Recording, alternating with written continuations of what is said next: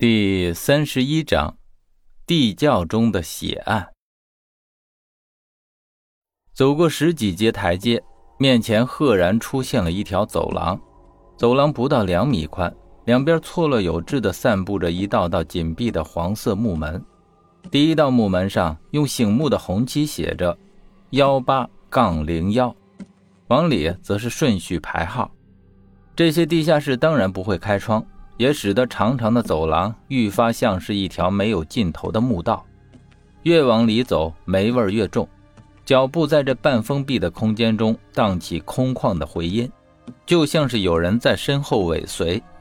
头上的声控灯有些接触不良，忽明忽暗地闪烁着。随着往里深入，身后的声控灯也渐次熄灭，更令人感到阴森恐怖。两人的脚步不知不觉间放慢了许多。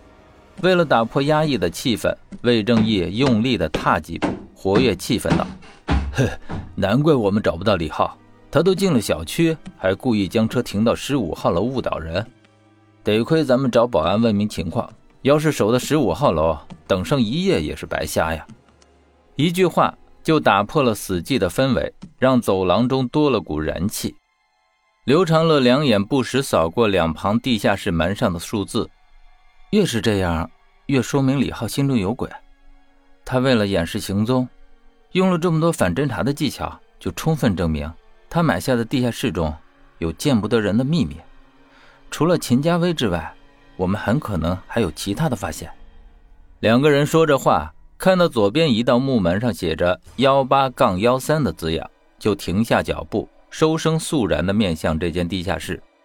同样规格的老旧木门。连门上用红漆写的序号的剥落痕迹都差不多一样。刘长乐低头看向门缝，只见有灯光自里面倾泻而出，他赶紧打了个手势，示意魏正义谨声。魏正义点点头，弯腰屏息，将右耳贴在门板上，听了片刻，又摇摇头，用口型缓慢无声地说道：“里面没动静。”刘长乐拍拍魏正义的肩膀，让他让开，俯下身。将耳朵贴到门板上，就听到一阵女人的哭泣声，哭声微弱，却格外的真切，吓得他脸色一变，瞬间浮起了一身鸡皮疙瘩。大半夜，在这种半幽闭的环境中，正是情绪紧张时，突然听到女人的哭声，实在是太过瘆人。仔细分辨，那哭声是嘈杂，夹杂着不同的声音，分明不止一个人。魏征义见刘长乐脸色巨变。立即压低声音，急切地问道：“哎，老刘，你听到什么了？”刘长乐直起腰，脸色阴沉地指着面前这道木门，沉声地说道：“我听到了女人的哭声，还不止一人。人不会莫名其妙的就哭泣，更何况哭泣这种情绪通常都是负面的表达。”我操！魏征义脸上弥漫上一层怒色。咬紧牙，怒不可遏地抬脚就踹在木门上，门板传来“咚”的一声巨响，回音在走廊中传出很远，惊醒了好几个声控灯，驱散了深沉的黑暗。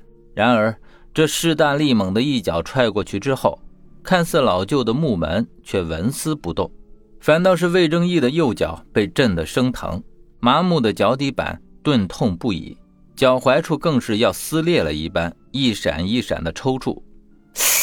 哎呦，我靠！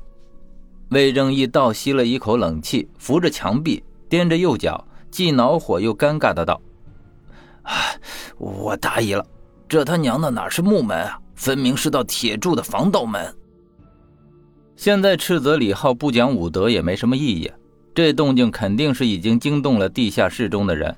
刘长乐无奈的看向魏正义，问道：“你脚咋样？还能不能走？”魏正义试着把脚踏在地上，咬牙站稳，梗着脖子硬挺道：“我没事李浩要是敢出来，我一定能撂倒他。”说话还是有底气的，只是底气没有那么足。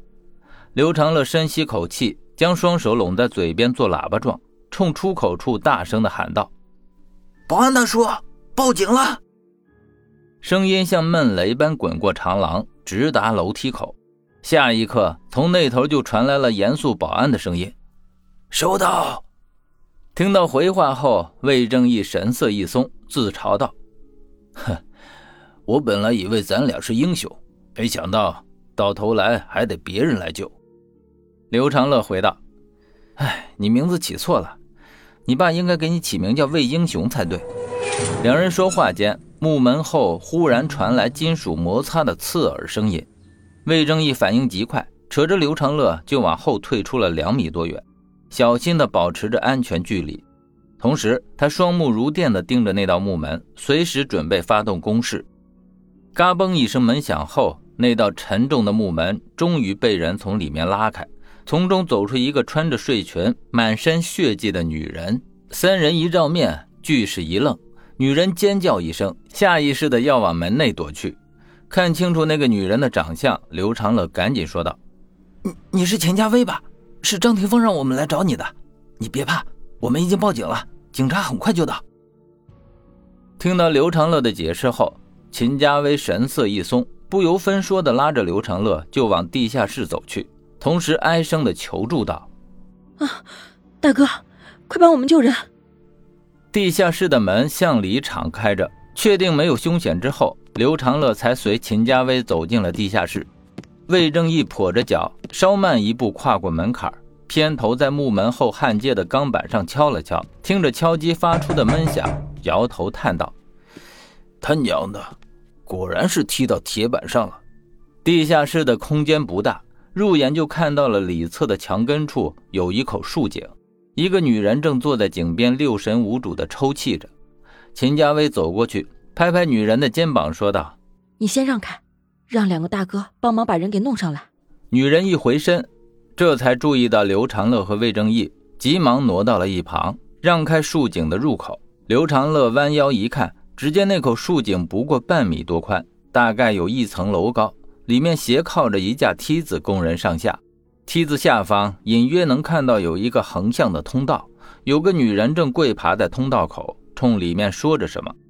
秦家威快速的解释道：“下面有个女人被囚禁我们男人给打成了重伤，已经休克了。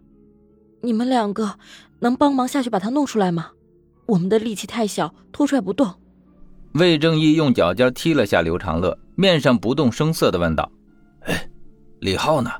秦家威知道两人是担心使诈。犹豫了一下，才回道：“为了阻止李浩杀人，我错手把他给杀死了，尸体还在下面。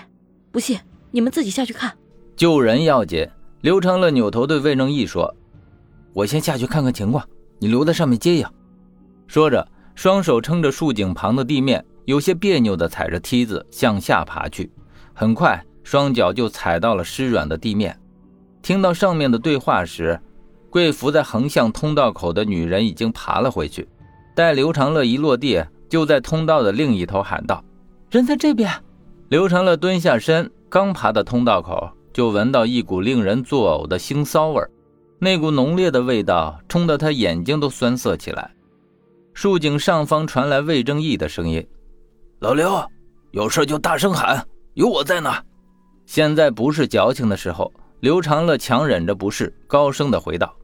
我知道了，随即放缓了呼吸，跪在脏兮兮的毛毯上向里爬去。接连爬过四道铁栅门后，前方豁然开朗。他站起身，已出现在一个沉闷的地窖中。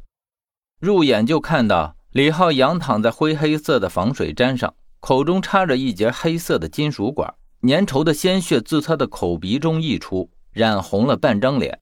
又在毛毡上汇成了一滩暗红色的血泊，看起来触目惊心。